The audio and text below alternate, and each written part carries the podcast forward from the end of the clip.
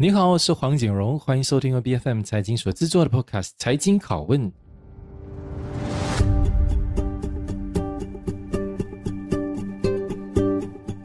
在 m a s d a q 上市的 G Napton 被导致收购之后，公司现在也换了名字，那现在就叫做 Southern Score Builders Berhad，业务就从当年提供 IT Solution 转型到现在的建筑咨询和承包，那并且在十一月正式脱离 GN3 公司的地位。重新回到市场交易，乍听之下，也许你会不以为然，就觉得这只不过是创业板另外一家陷困以后得救公司的故事嘛。但你要仔细一看，你就会察觉这家公司的潜能，因为这是一家能够承包大型项目的 Grade Seven 级别的建筑商，一家未来三年内有八千万盈利担保，也就是说明年下半年就能够申请转主板的公司。那是一家专注在可负担房屋规划和发展的公司。一家能够赚取双位数实际净利率的建筑公司，这在建筑业里可以算是佼佼者的表现的。所以，到底 Southern School 的运营理念、经营方针是什么呢？核心竞争力在哪儿？那这一期节目我们就请来了 Southern Score Builders Berhad 的首席执行员严宇恒。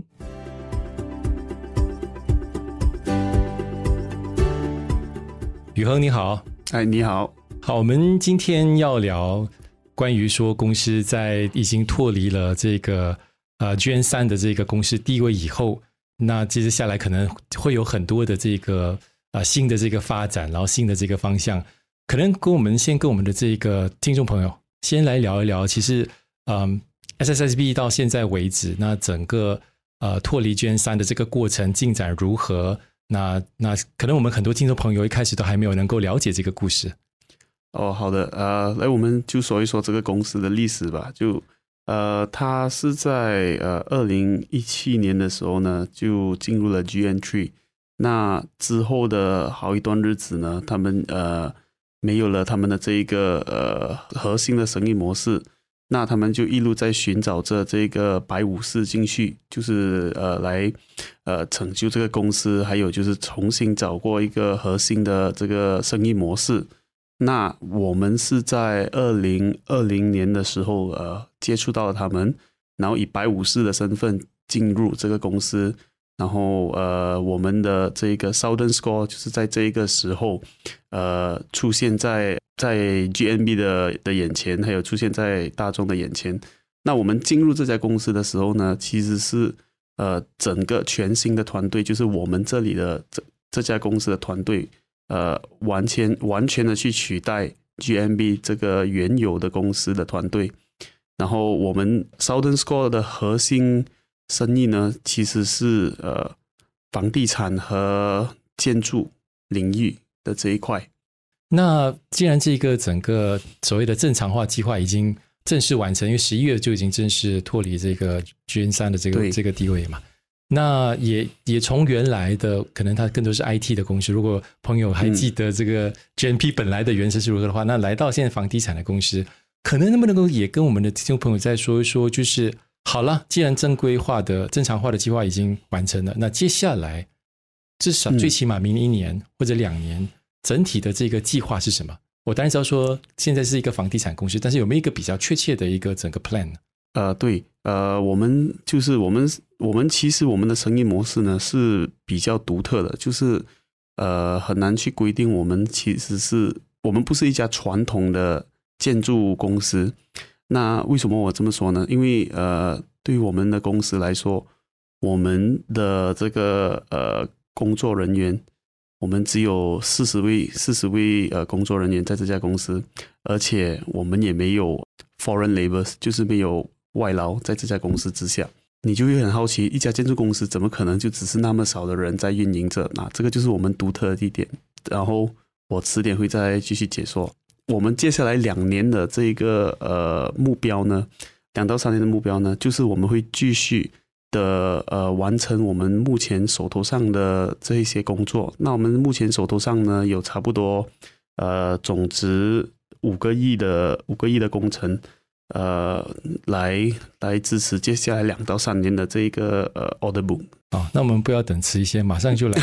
了解一下为什么进出公司，嗯、然后整家公司也不过只有四十个员工。对，因为我们这一家公司呢，其实它是向核心宗旨呢，就是为地主提供一个专业的全方位建筑项目管理服务的一家公司。所以我们的的这一个 core business 呢，就是说我们是以一个 project management consultancy，就是这个项目的这一个管理服务给这个地主。当有地主有一块地，他想要发展的时候呢，或者是任何人有一块地想要发展的时候，他可能呃，在尤其是在现在这个时候，他不知道怎么踏出第一步，还是讲说他不知道接下来这个路呃会有多长多远，然后过后呃这个资金方面要怎样去融资，要怎样去拿到这个资金，我们就是作为一家建筑项目管理服务的公司呢，我们就会进来，我们就会告诉你哦，这条路是怎么的走下去。这个原因呢，就让我们说，我们其实不是一个传统的建筑公司。就是说，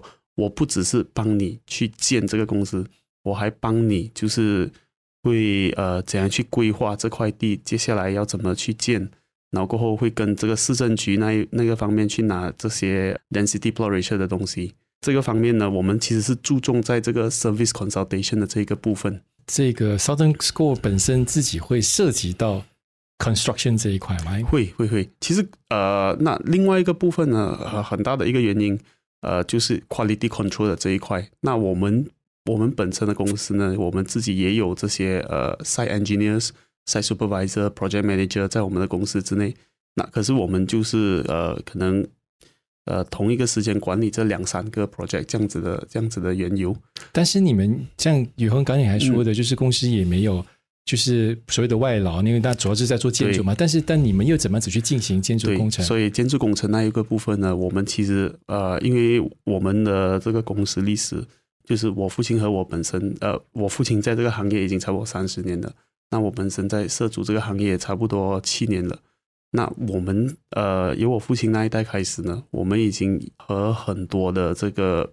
呃 contractors 有一个很深厚的交情，和我们也知道在这个。市场上哪里一些 contractor 是可以交的交出一个成绩，然后哪里一些 contractor 的手工是达到可以达到我们的要求，符合我们的要求。那建立在这一个这一个的 system 上呢，我们的工多数都是都得 sub out 出去给另外一个 main con 来承包，然后我们就负责监督他们。那这样子会不会影响 Southern Score 本身的这个毛利？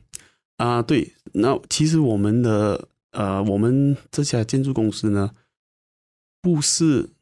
为了要去和呃现在市场上有的这个传统的比较传统的建筑公司呢去竞争。那我们的这一个生意模式呢，其实主要就是讲说，在现在发展商和这个承包商的毛利在被挤压，而且在这种呃非常竞争的这个这个时代和年代呢。我们是在寻求另外一条出路，那是怎么融合这个承包商和这个发展商呃合为一体，然后把两边的毛利都集中起来啊，这也是为什么我们的毛利能达到呃 double digit，就是双位数以上。现在说呃公司接下来更多会聚焦在一个 service provider，就谈的更多是发展项目的。咨询咨就是提供这个咨询服务的，对。好，那因为一般上可能在做建筑的时候，我可以想象，就是大型的公司、大型发展项目，它大概本身都会有自己它要发展的这个整个这个模式，所以就 design 的那一方面，它肯定已经是 in house 会去做了的。那换句话说，需要你这种服务的，一般可能也许都是小型的 developer，就自己没有这样子的这个 skills，然后需要有其他的这个专才来提供的这个服务。会不会因此就是说，他把这个 Southern Score 的你的这个 business scope 只是局限在因此小型的发展商，你没有办法拓大到呃，就可能更大型参与更大型这种项目，会有这个问题吗？哦，小型发展商呢，其实是呃我们的一部分的客源。那我们其实最主要的客源呢，还是呃针对政府的这一个呃 Affordable Housing Scheme 为主。那在这一方面呢，其实我们本身的经验和我们团队的经验呢。我们是有非常丰富的经验，尤其是在雪隆市中心这一带的这一个呃 affordable affordable houses 这一边。那在过去的的六年呢，他们呃应该是七年了，就是从二零一五年他当他们开始推行这个 affordable housing scheme 的时候呢，我们已经呃陆陆续续参与了超过四种不一样的这个 affordable houses。当你说我们，你指的是 Southern Score Sdn Bhd 嘛，对吧？Southern Score 就是我们的团呃，我们的团队对，好好我们的团队呃，我们的团队就是参与在这个竞标和在这个 design 方面，还有就是讲说我们参与的项目，我们的第一个项目其实就是 Prima Prima 的这个项目。那 Prima 在当时候呢，是一个非常盛行，在一五年的时候是非常盛行的一个 affordable houses。那我们那我们在吉隆坡有一场，就是在 Jalan Jubilee 的，就是在二零一七、二零一八年完工的那一场啊，也是应该是吉隆坡第一个建好的这个呃 Prima houses。那我们有这一方面的经验和呃和这方面的资料，就是讲说。到底要怎么样的去呃达到这个相关单位的要求，然后过后要怎么在控制成本之下可以呃达到他们的要求？所以这嗯是因此建立 affordable housing project 会不会也是 Southern Score 接下来的主要的这个这个项项目的参与？对对对对对，其实呃这个这个这个其实才是我们最大的的方向。好，那因此它其实就跟政府的这个拨款跟发展的方向。息息相关的，对对对对对。好了，这个时候因为我们刚刚选的新任首相嘛，那 我这个直接都问你这个问题。那你这个整个团队，因此对于这个，因为接下来当就是你你我们有新新新首相新政府，他必然有这个新的政策方向，所以你们其实呃有对这个这个势头或者这个趋势做出任何的占至今为止的任何的判断吗？因为既然你们的很多项目都必须跟政府的这个 affordable housing 的相关，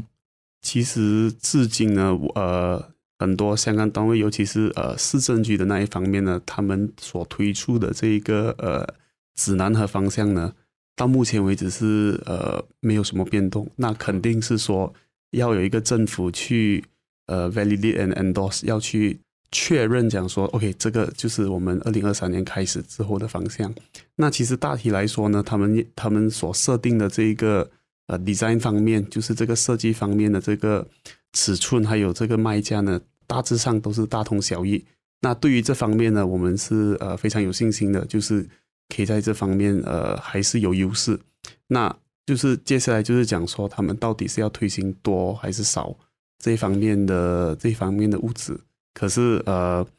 这一个 affordable housing 呢，其实到目前为止都是一个政府，不管是呃哪哪一届男女一任的政府，他们都会。要推行 affordable houses 的。是，你可以想象一下，就是当我们新上任政府更多要强调如何改善人民生活，跟降低这个整个生活的这个压力的时候，我想这个 affordable housing 这个可可负担房房屋，它我觉得应该就是一个很重要的发展方向。好，回到去，呃，宇恒刚才你提到，就是说，哎，你似乎非常引以为豪，就是说我们这个 Southern Score 的这个毛利就是 double digit 的哈。那我也我也稍微看过一下，我觉得这个确实在我相信在建筑业的同行当中，其实这个是相当罕见的，因为大部分都可能就是单位数的一个毛利。所以关键在哪里？关键就在于我们呃所提供的这一个服务。那我们的这个服务呢，就是从呃我们叫 A to Z，就是从一开始 Authority 开始，你要怎么去规划你的这一个这一个建筑的设计，在这一个地方，在这个地点。到底可不可行，卖不卖得到？然后它是不是那一个市场所需要的东西？我们都会有做，呃，我们都会做这些 market research，然后也会呃也会派团队亲自去那边考察，去那边看那边当地在那一个那一块地方的呃这个卖价，在这种种种种种的考量，呃，因为我们本身呢是有呃发展商的这一个背景，那从这个角度来去看，来为你去规划呢。你这一个项目的可行性，呃，相对来讲就比较高。那一个项目，当一个项目呃卖得好的时候呢，对这个发呃对这个承包商来说也是一个保障，因为就是代表这个项目有钱收了啊，就是这样的一个意思。那我们在怎么达到这个双位数的盈利呢？就是说，因为我给你无担忧的这个呃服务。然后基本上你这块地，我们一开始规划，然后过后我们开始做了这个呃研究报告出来之后呢，你觉得可行，然后我们就会呃我们就会跑这个项目。那在每一个阶段呢，我们都会有这个 service charges for 这一个部分。然后我们的 service charges 呢，再加上这个建筑方面的这个 single digit 的这一个呃毛利呢加起来就会有。是不是代表说你的客户甚至不需要担心呃承包就是建筑那一块，因为承就是你们也会把把建筑这一块给。对，所以就是说，我们从呃你的这一块地开始，我们就一站式服务了，一条龙服务了。对对对对，我跟你规划到我跟你承包承建，再跟你建完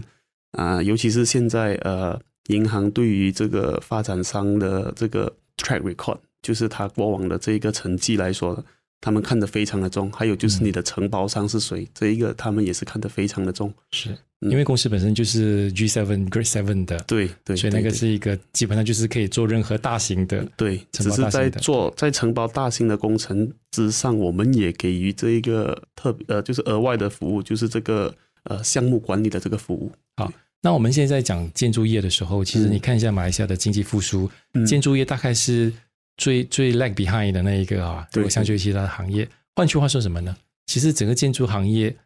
它。的这个挑战非常多的，你你随手就说一说，就是原材料涨价啦，嗯啊，你缺员工啦，嗯，然后政府现在呃，当然我们不晓得新政府的接下来这个未来发展的这个计划如何，但是过去这几年最起码你在大型的计划，你你基本上鲜少看见。那如果你再谈说可能政府的这个财政这个状况有点吃紧的话呢，你更加可能不用预期这种大型的计划。好了，种种这么多挑战，再包括说，其实很这个建筑行业里面竞争非常激烈，以前管用的那一套。要怎么确保再接着下来也管用？你觉得？你觉得这你们就是呃这一套就是一条龙服务这一套，能够给公司在接着下来，最起码两三年，在面对这些问题的时候，有没有一种更好的这个优势？还是它其实一个是因为你们什么都包，因此什么风险你们都面对着？OK，就是这个就是穷则变，变则通了，对不对？所以这个呃，所以我们。在这一方面呢，因为看到在建筑那一个就是传统的建筑模式上有非常大的这个风险，那其实我们是呃传统建筑的这这个传统的建筑商呢，承包商呢，他面对到像你说现在最大的风险是什么？就是当这个项目跑不成，或者是说钱收不到，钱不到位，那你钱一步到位呢？这个是最大最大的因素，你的人力、你的 material purchase 这些东西，其他的东西呢，都会接下来都会像呃 domino effect 这样子的被影响到。嗯、所以对于我们来说呢，这个项目可行不可行是非常的重要。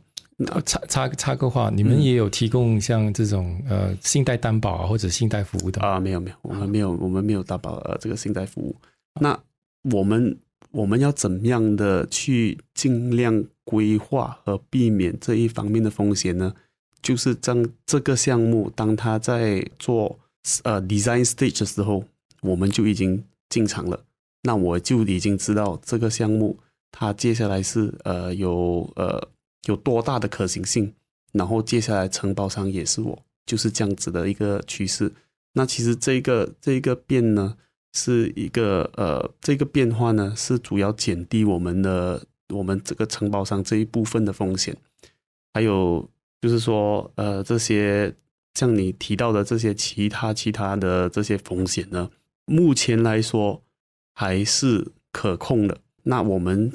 我们现在在做的就是在更加进一步的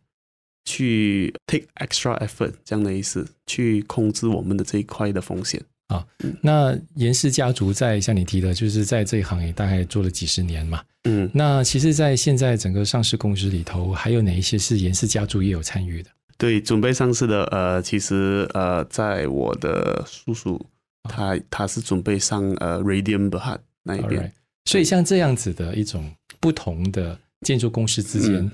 嗯、呃的的这种关系，嗯，就是你觉得它是一个优势吗？因为我们呃，我们两我们公司两个公司的方向呢，呃，非常的明确，是啊，那也都不一样。像我这边说，我们这一边都是主要以 affordable houses 的这一块呃为主。那 Radium 它 Radium 本身呢，啊，这个我也不能透露太多，因为他们在做这 IPO 这样子东西。可是我可以讲的就是他们的这个历史，他们是都是做比较呃 premium 一点点的这一个这一个物质，而且以吉隆坡为准。呃，为主的这个发展，以快速比较快新的模式去跑，所以我们两个方面呢，其实是两个不同的方向。那在必要的时候呢，是可以成为一个优点，就是讲说，因为它是属于发展商，是啊，完全是福利的一个呃发展商。然后我们是属于呃 hybrid，就是发展商再加这个建筑承包商。那在必要的时候，如果有更大型的项目是需要发展商和建筑商共同一起去呃竞标，还是一起去拿到的话呢，那这个时候就会呃体现到我们的这个优势。是好。那我我我们刚才在录节目时候，我们有聊过，就是说，哎，公司现在内部的整个管理层，包括员工，呃，有多少还保留着原来的呃 G Neptune 的这个员工？那像您您提说的，就基本上整个管理层都七七八八都已经都换了嘛？那那我就想问说，好了，我竟然问不到你说以前过往的在管理上出现什么问题，才导致的这样的一个局面，那我倒想知道说，嗯，既然像你把把呃，这个 Southern Score 定位为一个跟市场上你见到的建筑公司不太一样，四十、嗯、人就能够打天下的。嗯，那这公司的内部的这个整个企业文化，或者是它的经营理念，能够跟我们的这个听众朋友阐述一下吗？我们接下来呢，肯定是会要继续请更多人的。当然，那四十个人呢，暂时性是呃处理这呃差不多呃五个亿的项目，然后我们就会从这里开始。skill 这上去，所以你如果看到我开始招聘人的时候，就是是我们业务可能继续扩张的时候了。那我们呃公司的文化跟公司的理念呢，其实很简单，就是 quality quality over everything，就是讲说我们给的这个品质的保证呢是高于一切的。在建筑 site supervising 在 QAQC 的这一块呢，我们必须是要达到呃这个 QLAS score。啊，一个最低的标准。那不管有没有人给我们标准，我们自己内部都有一个最低的标准。我们都是会呃做到最好这样子的一个方向。啊，就像我们现在刚刚呃最近建好的这一个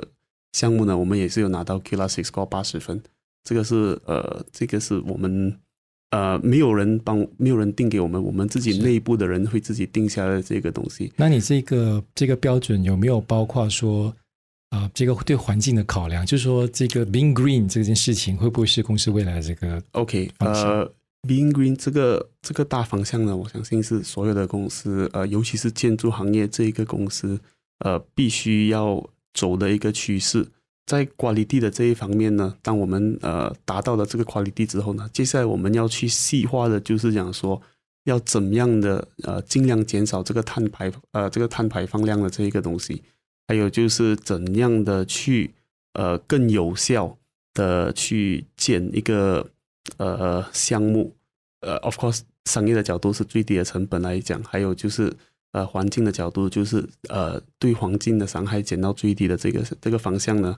我们都是在用这这种 IBS 的 system，这种 aluminium foam 的 system 去呃建这一个去建我们的呃每一个项目。从公司的这个呃大角度来讲呢。我们也很积极的去呃投入研究这一个呃 precast system。那这个 precast system 呢，就是呃像在新加坡政府非常的呃倡议和推动的这一个一个 system，就是想说它是 offsite 的这个 casting，然后过后再把那个模型像雷国这样带到去 onsite 这样子再去组装。就像我们在建大道的时候，或者是那种高桥的时候的那种模式，呃，差不多像这样，可是呃，不是这样子，因为在马来西亚目前的这一个 precast 所建到最高的也可能只有十九楼啊，也没有说非常的高。那我们现在其实呃所建的这个房屋呢，都是已经差不多三四十层楼，可能五十层楼了。那这个 precast 呃，其实对于马来西亚来说呢。在马来西亚，你要达到要怎么达到一个呃商业跟这个环境的这个平衡呢？如果说你的这个呃房子的这一个呃设计，就是你的 type 呃越少的话呢，越 consistent 的话呢，那你所开的那一个模呢就可以呃越少。那你你重复使使用这个模的时候呢，你就能达到这个呃经济的效应。对于我们来讲呢，因为我们的主要呃核心都是在 affordable houses。呃，理所当然的，当我们用这个 precast system 的时候呢，我们已经知道那一个 unit design，我们已经可以 design 到就是 as per 我们的 precast，那我们就可以达到一个经济效应这样子的一个模式。那可能我们在呃呃这一次我们访谈、我们交流的这个环就一个环节，可能就先问一问你，我们这个公司再重新回到市场上交易，所以你觉得你对现在 so far 整个市场对公司重组过后新的这个出发而呈现出来的这个反应，你觉得还满意吗？啊，满意满意啊！所以你觉得这个市场反映了，觉得说大家都对公司的未来景象都了解？对对对对对，因为呃，像现我相信市场上还有很多人不是很了解我们的公司啊。那呃，目前我们呃在十一月九号呃导致收购了之后呢，呃，目前来说呃的反应我们还是相当的满意。当然，我们是希望透过呃，尤其是媒体这个平台，我们希望能把这个信息传达出去，给更多人知道，更更加了解我们的公司怎么运营，怎么去跑。好，那可能呃，最后一道题，对于新政府，嗯、你有什么期许？尤其是在建筑这一行业，就是在 affordable housing 这一块。对于新政府来说呢，我最期望的就是它能更多的和就是这个市场，尤其是市场上的这些。地主、发展商和建筑商沟通，在他推行这个 affordable housing 的时候，不是，而不是为了就是单纯的要达到那个呃一个凑数目这样子而去强硬的去推行。现在没有这样的一个机制吗？呃，目前为止来说，呃，他们有非常非常非常多的这一个机构在推行他们各自各自不一样的 affordable housing。嗯啊，那虽然说我们是很有幸的，每一个机构我们都都熟悉，每一个机构都认识。长远的来说，那你如果有一个比较集中的一些机构，对像你们一样一三四的地方，都在一个集中好交流，可能就不可能就不用集中在一个了。可是就是说，呃，他能更好的去规划这一个这一块这这方面，那我们在在沟通，在有一个更好的一个沟通的一个桥梁，对，更好的一个桥梁，一个就是。对，就是这样子。好，非常感谢你，宇恒，谢谢你。好，谢谢你，谢谢金融。财经拷问是 BFM 财经制作的节目，你可以在财经、财经哆啦 A 和 App BFM 的网站以及各大 Podcast 平台收听到我们的节目。这个节目《财经拷问》每逢星期三更新。对我们的节目有任何意见，都可以 PM 到我们的脸书专业。我是黄景荣，我们下期见。